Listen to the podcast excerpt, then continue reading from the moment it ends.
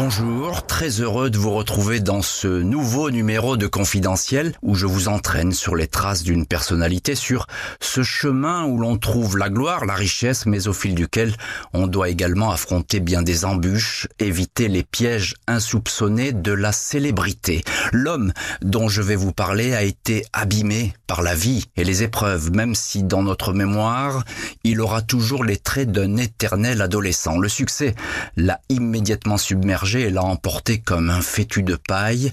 Lui qui était si puissant sur les cours devint alors un athlète vulnérable.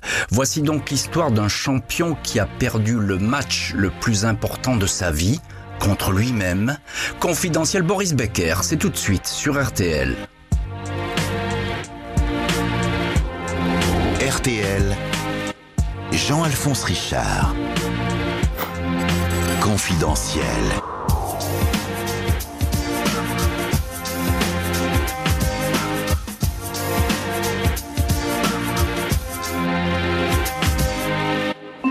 Boris Becker a été le plus jeune des champions sans savoir que ce triomphe cachait une malédiction.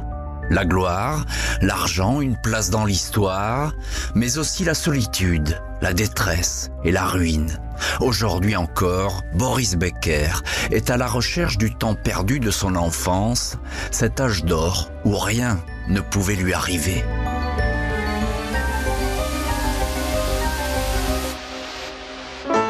C'est à Leimen, 27 000 habitants, petite ville allemande bucolique mais ignorée des circuits touristiques, que Boris Franz Becker voit le jour le 22 novembre 1967. Famille aisée, enracinée depuis des lustres dans ce coin du Bad-Württemberg.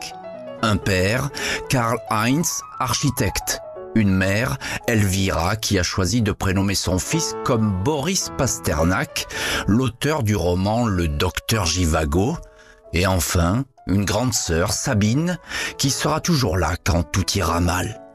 Chez les Becker, la vie est réglée comme un métronome.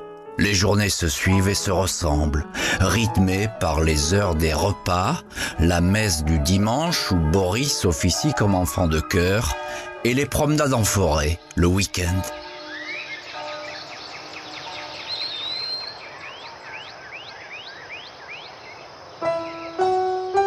Boris Becker est heureux dans cette famille bourgeoise bien sous tout rapport, qui paie ses impôts et vote chrétien-démocrate. Boris a parfois du mal avec l'autoritarisme de son père, mais il l'admire en 1999, quand Karl Heinz Becker, frappé par le cancer, n'aura plus que quelques heures à vivre, le champion abandonnera un tournoi à Hong Kong pour rentrer le plus vite possible à Leymen. Une course contre la montre, mon père savait que c'était la fin, alors il m'a attendu, confiera le joueur. Quand quelques jours plus tard son père mourra, le champion dira avoir été anesthésié.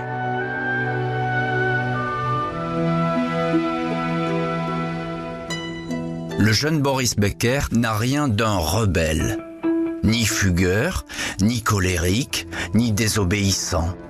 Il n'y a qu'à l'école où les avertissements pleuvent. Bagarreur et révolté.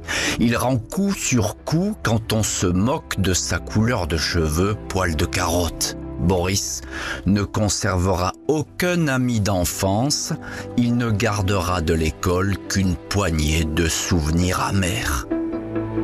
Sur le cours de tennis qu'il fréquente, c'est une toute autre histoire. Ici, Boris Becker n'a aucun compte à régler. Le tennis l'a accaparé depuis sa plus petite enfance. À 4 ans, il avait sorti sans prévenir une raquette du coffre de la voiture familiale et commencé à frapper des balles contre un mur.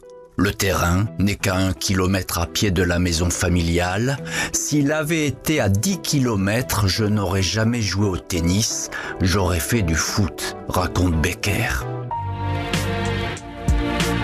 Confidentiel Boris Becker sur RTL. Vers 9-10 ans, sur les cours du centre d'entraînement flambant neuf de Baden à Heidelberg, Boris Becker surgit comme un talent prometteur. Tout comme cette joueuse qui a deux ans de moins que lui, une petite Allemande nommée Steffi Graf. Graf et Becker s'affronteront souvent à l'entraînement, se perdront de vue et ne se retrouveront qu'une fois célèbres. La presse à sensation tentera alors de fabriquer une romance entre les deux stars allemandes, mais sans succès. Boris et Steffi ne seront que pour toujours de simples amis. Le jeune Boris Becker n'a que 14 ans et excite déjà la curiosité des agents professionnels. Ils ont détecté la poule aux œufs d'or et sonnent les uns après les autres à la porte des Becker. Autant le père est indécis et flatté par ses visites, autant la mère est inquiète. Elle a le sombre pressentiment que cette nouvelle vie est un piège pour Boris.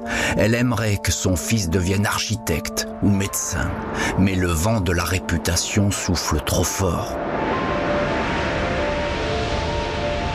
Le 1er juin 1984, les Becker signent à Monaco le premier contrat professionnel de leur fils, 16 ans et demi. Une seule page qui va transformer Boris Becker en boum boum et bébé. Brigitte Bardot ne sera plus la seule à porter les initiales les plus célèbres de la planète un colosse moustachu, ancien tennisman roumain, malicieux et débonnaire, a mis la main sur le prodige Becker. Yon Tiriac est l'homme qui va façonner toute la carrière du joueur. Dix ans après la signature du premier contrat, alors que les victoires seront moins nombreuses, Boris lui demandera la mort dans l'âme de partir. Ils ne se reverront que cinq ans plus tard aux obsèques de Karl-Heinz Becker. Ces deux hommes côte à côte, mon père et Yon Tiriac, ce sont eux qui m'ont éduqué, ils ont marqué ma vie, dira Becker. L'agent Tiriac parlera toujours du joueur comme de son enfant préféré. Boris est quelqu'un qui a compté plus que n'importe qui. Il avant ma famille, avant mon fils, dira-t-il. Tiriac a effectivement tout misé sur Becker. Et il ne s'est pas trompé. Quelques mois après l'avoir pris sous son aile, Boris Becker, 17 ans et 217 jours exactement, toujours domicilié chez papa-maman et pas encore de permis de conduire, devient du jour au lendemain le Wolfgang Amadeus Mozart du tennis. Il remporte Wimbledon, le plus jeune vainqueur du tournoi, du jamais vu dans l'histoire des grands prix. Ce 7 juillet 1985 marque la véritable naissance de Boris Becker. Ses parents pleurent dans la tribune, le jeune Becker est abasourdi, ignorant que ce pacte avec la gloire est un contrat passé avec le diable en personne. Jamais la presse n'a été aussi jubilatoire. Boris Becker devient génial comme Einstein, il est le Rembrandt du tennis ou encore le dieu germanique de la lumière. L'Allemagne avait Franz Beckenbauer au football, elle tient son prodige au tennis. Sa stature de jeune athlète triomphant, 1m91 pour 90 kg, s'affiche partout. Boris Becker cesse d'être un simple citoyen. Le président allemand s'entretient avec lui et le pape Jean-Paul II, entrevue organisée par Yon Tiriac, bénit sa raquette. La pression qui a pesé sur moi après ce premier grand triomphe a été inhumaine. Je n'avais plus le droit de rien faire. Adieu la liberté. Seul le tennis comptait désormais, écrira plus tard Boris Becker dans son autobiographie.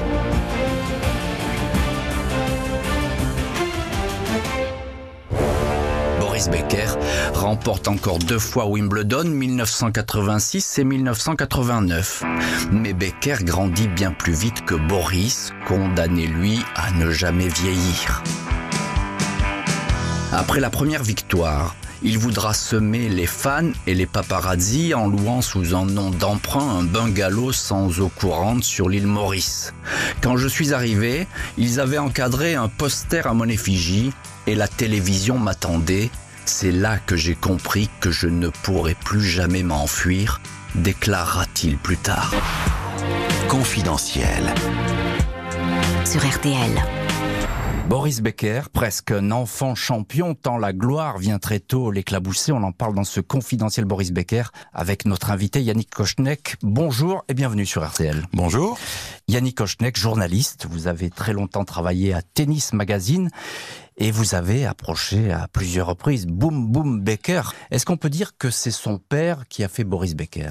Oui, son père était architecte, son père a bâti la maison d'enfance et son père a bâti le cours sur lequel il a, il a grandi. Donc c'est un père qui a été euh, dominant, mais je, dirais que c'est un père aussi qui a su transmettre son enfant, qui avait beaucoup de talent, à un entraîneur qui s'appelait Gunther Bosch. Et le père, je dirais, a eu cette intelligence que d'autres pères n'ont pas eu dans le sport, c'est de confier leur enfant à des experts au niveau de l'entraînement qui étaient bien meilleurs qu'eux. Très vite, euh, les spécialistes vont détecter ce Becker comme un petit prodige, c'est bien ça? Comme une force de la nature. C'est-à-dire qu'il est apparu pour la première fois en France en 1983. Il a 15 ans et il mesure déjà 1m85 et il pèse 83 kilos. Pour l'époque, ça détonne. C'est une, c'est une véritable bête, euh, véritablement de, de scène. Et tout va aller à une vitesse absolument fulgurante. Il apparaît à Wimbledon en 84, donc il n'a que 16 ans.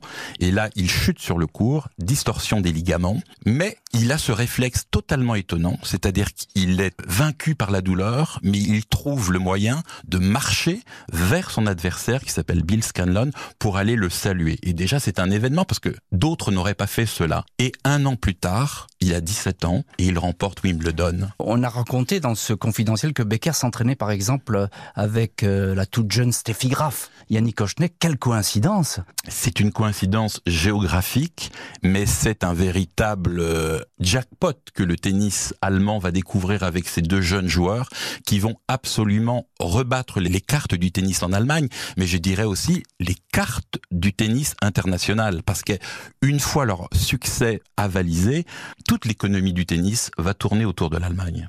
Est-ce que l'on sait que d'ores et déjà que Becker va devenir un grand champion?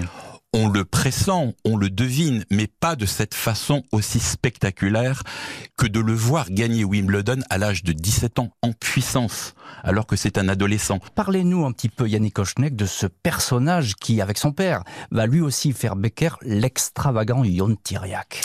Ion Tiriac entre dans la vie euh, de Boris Becker en 1984. Au début, Thiriac n'y croit pas trop parce qu'il trouve le jeune homme assez arrogant, peu désireux de faire les efforts que Thiriac aimerait qu'il fasse.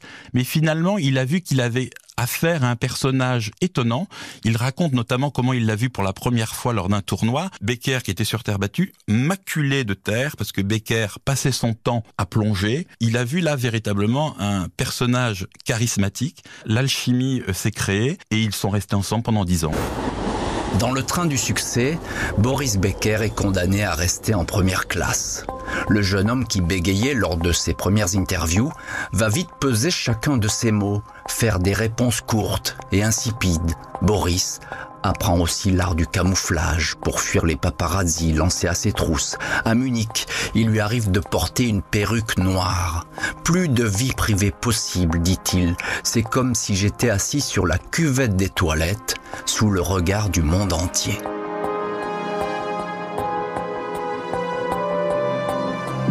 Avant ses 17 ans et Wimbledon, Becker n'avait que vaguement flirté.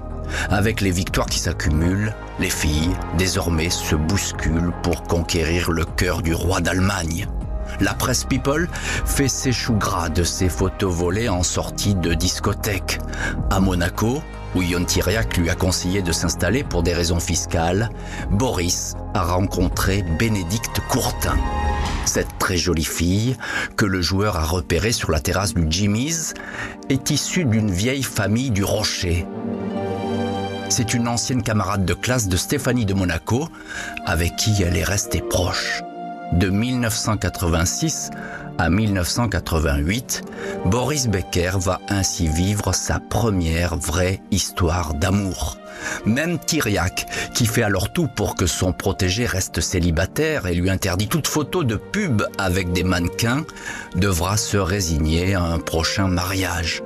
Mais Boris et Bénédicte, installés dans une villa rose au numéro 3 de la place du Palais, juste à côté de la résidence princière, n'uniront pas leur destin. Le jour de la séparation, le joueur se souviendra qu'il était triste et que la radio diffusait un tube de Brian Ferry.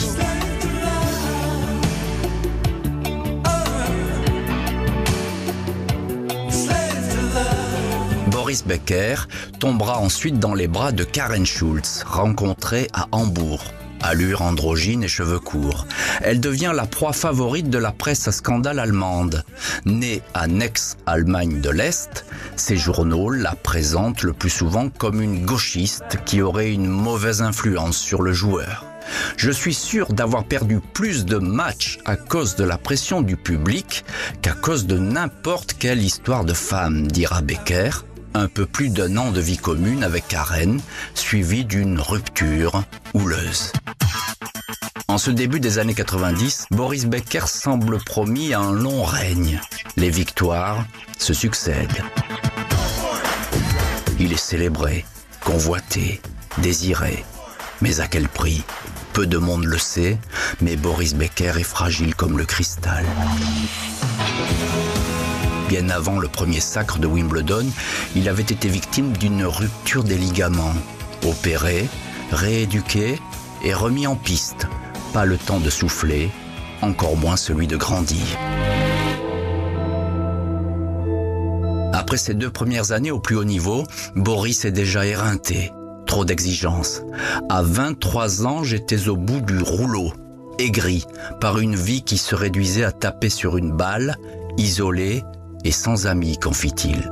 Sur les cours, il apparaît souvent la bouche grande ouverte, toussant, se raclant la gorge comme s'il était à la recherche permanente d'oxygène. Après une défaite, il écoute toujours la même chanson, roulant pendant des heures sans but précis, enfermé seul dans sa voiture. Toutes ces années auront fait de moi un solitaire, dira-t-il.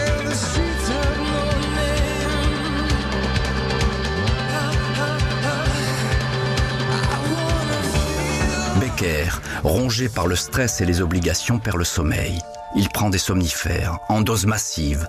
Il lui arrive de se réveiller sans savoir où il est. Il est encore endormi au début des matchs. En 1990, il n'est sorti du lit qu'au tout dernier moment pour la finale de Wimbledon face à Stefan Edberg. Pour que les somnifères aient plus d'effet, il boit quelques bières, deux ou trois verres de whisky. Boris Becker ne prend pas de cocaïne, mais l'alcool est entré dans sa vie. Une nuit, après avoir traîné à la fête de la bière à Munich, il se retrouve à moitié nu sur une terrasse, tellement sous qu'il souhaite que quelqu'un vienne l'abattre d'un coup de revolver. L'alcool, les somnifères, les filles deviennent ses meilleurs ennemis.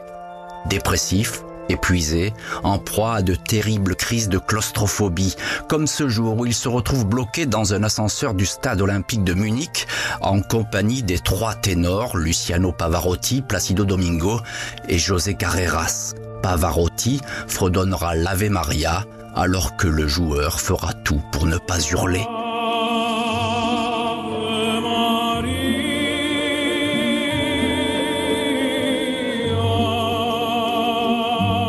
Personne ne veut le voir, mais Boris Becker est un champion en miettes. Ses blessures n'ont pas le temps de guérir. Tout son corps le fait souffrir. Il prend froid au moindre courant d'air, dort avec des pullovers. Son système immunitaire est défaillant. Sur les cours, il déboule, bourré d'antalgiques et d'antibiotiques. Les ongles de ses pieds doivent être percés à cause des poches de sang qui se forment. Après le légendaire marathon contre McEnroe en Coupe Davis, mes pieds étaient tellement gonflés que j'ai dû les immerger des heures durant dans des glaçons, écrit le joueur qui ajoute Mon corps est usé jusqu'à la corde. Dans cette tourmente, un autre ennemi emprisonne peu à peu Becker, l'argent. Au début de sa carrière, il ne se préoccupait guère de ce robinet de dollars ouvert à flot continu et de l'afflux des sponsors. Après son troisième titre de Wimbledon, il avait même oublié le chèque de la victoire dans la poche de son jean, parti à la machine à laver. Il avait fallu en redemander un autre aucune attention pour ses comptes en banque, son entourage s'en charge, aucune prétention à devenir milliardaire, même si chaque minute en finale de Grand Prix lui rapporte 20 000 dollars. En 10 ans de carrière, il a déjà empoché 28 millions de dollars.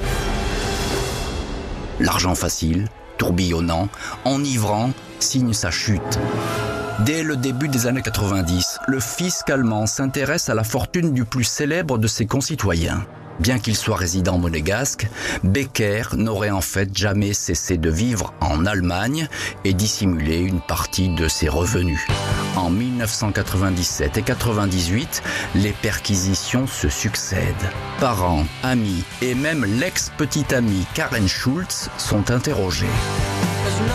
Becker comparé devant un tribunal pour fraude fiscale. Pâle comme un linge.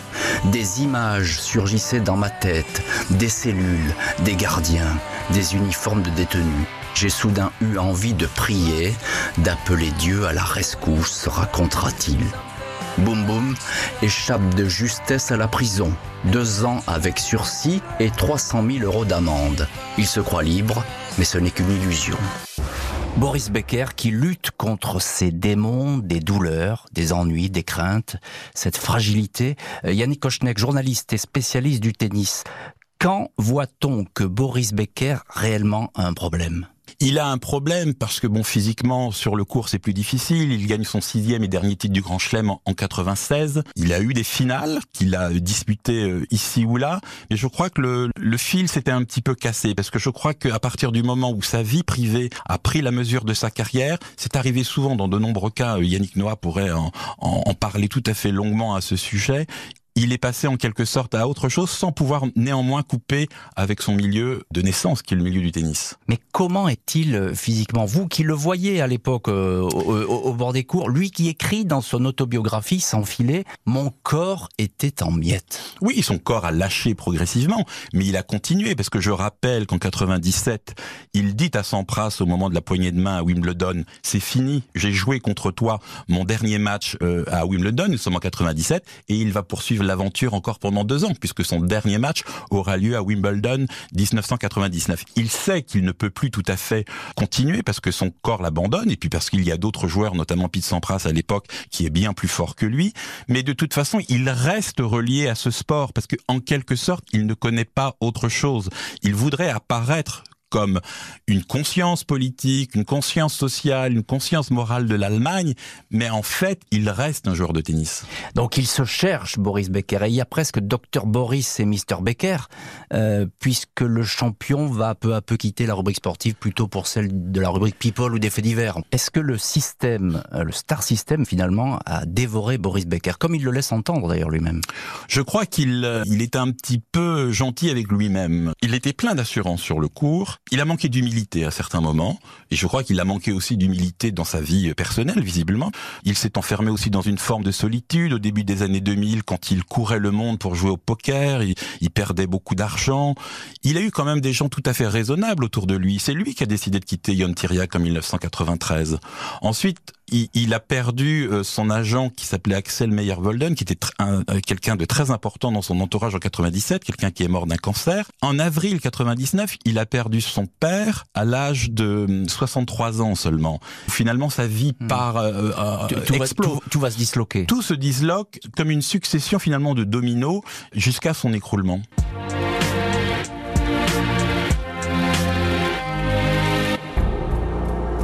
À l'époque de son procès, Boris Becker, ex numéro 1 mondial, six victoires dans les tournois du Grand Chelem, est en train de quitter le tennis. Il a la trentaine et n'a jamais pensé à sa reconversion. L'idée de son père de se lancer dans le commerce de voitures d'occasion reste sans suite, trop ennuyeux, pense-t-il. Et puis qu'importe, il reste assez d'argent à Boom Boom pour vivre deux ou trois autres vies. Pour le moment, Boris Becker consacre sa jeune retraite des cours à sa femme, Barbara, et à leurs deux enfants, Noah et Elias. Boris a rencontré la mannequin Barbara Feltus le 1er octobre 1991 alors qu'il était au sommet de sa gloire. Liaison qui va durer 9 ans et déclencher les passions, l'hystérie des paparazzi et même des relents de racisme. Car Barbara a la peau noire. Le journal Bild légende ainsi une photo, la dernière chérie de Boris Becker, la poupée Babsi couleur cappuccino. Le couple Becker essuie les menaces des groupuscules d'extrême droite. En guise de réponse, Boris et Barbara posent quasiment nus en couverture du magazine Stern, un blanc et une noire enlacés. La photo fait le tour du monde. Boris et Barbara, image modèle de la nouvelle nation allemande, jeune, plurielle, multiculturelle. Becker, qui a toujours évité de parler de politique, devient malgré lui un symbole. Le couple rencontre Nelson Mandela en Afrique du Sud lors d'un tournoi de bienfaisance. Mandela était mon héros bien avant que je ne connaisse Barbara, avec laquelle, peau contre peau si je puis dire, j'ai dû faire personnellement l'expérience du racisme. Boris Becker et Barbara Feltus, couple libre et exemplaire. Mais c'est sans compter sur la lassitude du joueur, ses ennuis financiers, ses nombreuses infidélités, une vie nocturne dissolue et sulfureuse, au point que Boris a été surnommé le Mick Jagger du tennis. Le divorce avec Barbara, retentissant, met complètement à plat le champion. Procédure harassante entre Fisher Island, la résidence américaine des Becker à Miami où Barbara s'est réfugiée avec les enfants, et le tribunal des affaires familiales de Munich. Boris Becker en sera quitte pour verser 15 millions d'euros de pension, abandonner la villa de Miami et apprendre à vivre loin de ses deux garçons, sans savoir qu'il va immédiatement faire face à un nouveau scandale. Le divorce n'est pas encore signé que le joueur est rattrapé par sa double vie. Un enfant dont il ignorait l'existence et dont la naissance est prévue dans quelques semaines. Une jeune femme russe, Angela Ermakova, s'est rappelée à son bon souvenir. Huit mois auparavant, elle était serveuse au restaurant Nobu, à Londres. Ce soir-là, Boris était venu ici rejoindre des amis pour boire de la vodka. Dans les vapeurs d'alcool, la relation, dans un escalier de l'établissement, avait été brève, mais bien réelle. Boris Becker avait déjà eu quelques surprises avec certaines filles. Une jeune Allemande rencontrée dans une discothèque de Francfort et avec qui il avait passé deux nuits avait revendu son témoignage au journal Playboy. Cette fois, l'affaire est beaucoup plus sérieuse. Mais pas question pour Boris de se défiler. Le 22 mars 2000 naît donc la petite Anna au Chelsea and Westminster Hospital. Un échantillon de salive qu'il remet dans le plus grand secret au médecin confirme qu'il est bien le père. Angela Ermakova touchera 2 millions d'euros, 10 000 euros mensuels de pension et héritera d'un appartement à Londres. Deuxième mariage en 2009 et deuxième divorce avec la top modèle néerlandaise Lily Kersenberg, 9 ans ensemble et un petit garçon prénommé Amadeus. Le rêve de Becker, se marier pour la vie et fonder une famille unie, est définitivement voué à l'échec. Vous vous sentez toujours coupable quand un mariage prend fin, dit-il. Passé la cinquantaine, la silhouette s'est empâtée. Boris Becker a tout d'une rockstar déchue. Chaque sortie au bras d'un top modèle continue d'alimenter la chronique People même si le roi Boris Becker est nu, ruiné, en faillite. 56 millions d'euros de dettes toujours poursuivi par le fisc allemand, mais aussi par une banque anglaise et même par le pasteur suisse qui avait célébré son deuxième mariage et qui l'accuse de ne pas avoir payé l'addition.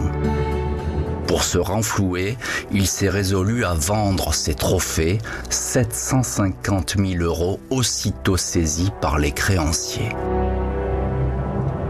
En mettant son passé aux enchères, c'est comme si Becker avait vendu une partie de lui-même, un peu de sa sueur et de son âme. Est-ce pour continuer à faire bonne figure ou pour se rassurer qu'il cite Sylvester Stallone en Rocky Balboa? Ce qui compte, c'est pas la force des coups que tu donnes, c'est le nombre de coups que tu encaisses tout en continuant d'avancer. En quittant l'Eymen et les rives paresseuses du Rhin, Becker avait laissé derrière lui Boris, sans imaginer que ce jeune garçon aux cheveux roux serait un jour bien trop loin pour qu'il puisse enfin le retrouver.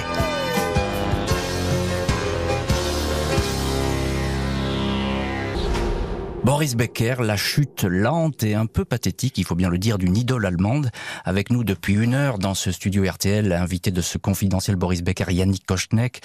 Euh, Yannick Kochnek, vous qui connaissez bien Becker, que devient-il aujourd'hui? Alors aujourd'hui, il est commentateur. Il est commentateur sur Eurosport. Il est commentateur sur la BBC. Il a été entraîneur de Novak Djokovic entre 2013 et 2016. Alors il a gagné six titres du Grand Chelem avec Novak Djokovic. Je dirais voilà, il est revenu à ses premières amours, à ce qu'il connaît le mieux, qui est le tennis. Et je crois qu'il a été très heureux auprès de Novak Djokovic parce qu'il a revécu finalement des émotions qu'il avait connues naguère quand il était un champion. Alors certainement pas au plus haut niveau puisque ce n'étaient pas les siennes. Moi, je retiens notamment la phrase qu'il avait dite. Gagner Wimbledon, c'est un orgasme qui dure plusieurs minutes. Il avait raconté ce que cela représentait, l'instant de gagner Wimbledon et les minutes qui suivaient où finalement il était l'attention du monde entier le roi de ce, de ce central où il était véritablement né. Je crois que il court toujours après cette émotion qu'il ne retrouvera jamais. Mais d'une manière imperceptible, je crois qu'il essaye encore de se rattacher à ce fil-là. Alors justement, le roi Becker, mais aussi l'enfant terrible, comment est-il perçu aujourd'hui en Allemagne? Quelle image a-t-il? Il est perçu très très durement. Moi, je suis toujours frappé quand je discute avec des confrères allemands des mots qui sont employés, parce que c'est presque une déchéance qui est, qui est décrite c'est triste de, de, lire ce que l'on a lu, notamment par rapport à la vente de ces de ces trophées qui véritablement touchent euh, à son cœur euh, véritable de de Boris Becker. Il a fait aussi la fortune de beaucoup de gens et notamment de beaucoup de journalistes d'ailleurs parce que il y avait une flopée de journalistes allemands qui voyageaient à travers le monde. Le tennis, qui était un sport relativement secondaire en Allemagne, est devenu un mmh. sport dominant. Il y a eu quand même jusqu'à 2 millions de licenciés en Allemagne. 2 millions, c'est le total de licenciés euh, au football en France aujourd'hui, euh, après deux, victoires en Coupe du Monde. Donc on, peut quand même lui rendre grâce que c'est un joueur qui, pour moi, de mon point de vue, a été un joueur révolutionnaire. Quelle image garder de Boris Becker? On ne peut pas imaginer ce qu'était Becker en Allemagne. Moi, j'ai couvert de nombreux tournois en Allemagne, notamment lors des Masters, que ce soit à Francfort ou à Hanovre. Moi, je n'ai jamais vu ça, je n'ai jamais connu ça. On peut parler aujourd'hui de Nadal et de Federer, mais ni Nadal en Espagne, ni Federer en Suisse n'ont connu cette euh, qu'il recevait d'un public véritablement en liesse. À ce point d'ailleurs que Boris Becker a fait cette remarque totalement maladroite un jour, parce qu'on lui parlait justement de ses fans inamourés, et il disait oui, j'ai compris pourquoi Hitler était arrivé à un tel degré d'adoration chez les Allemands. Je le voyais à travers les yeux de mes fans. C'était d'une totale maladresse, mais c'était euh, c'était véritablement euh, inouï. Merci beaucoup Yannick Kochnek pour votre éclairage sur Boris Becker entre ombre et lumière. Merci à l'équipe de l'émission, Justine Vignot à la préparation, François Touchard à la réalisation. On se retrouve lundi 14h30 pour un nouveau confidentiel spécial été. Son nom veut d'ailleurs dire été, et ça tombe bien, je vous raconterai la vie de Donna Summer. Tout de suite, vous retrouvez Laurent Ruquier avec l'été des grosses têtes.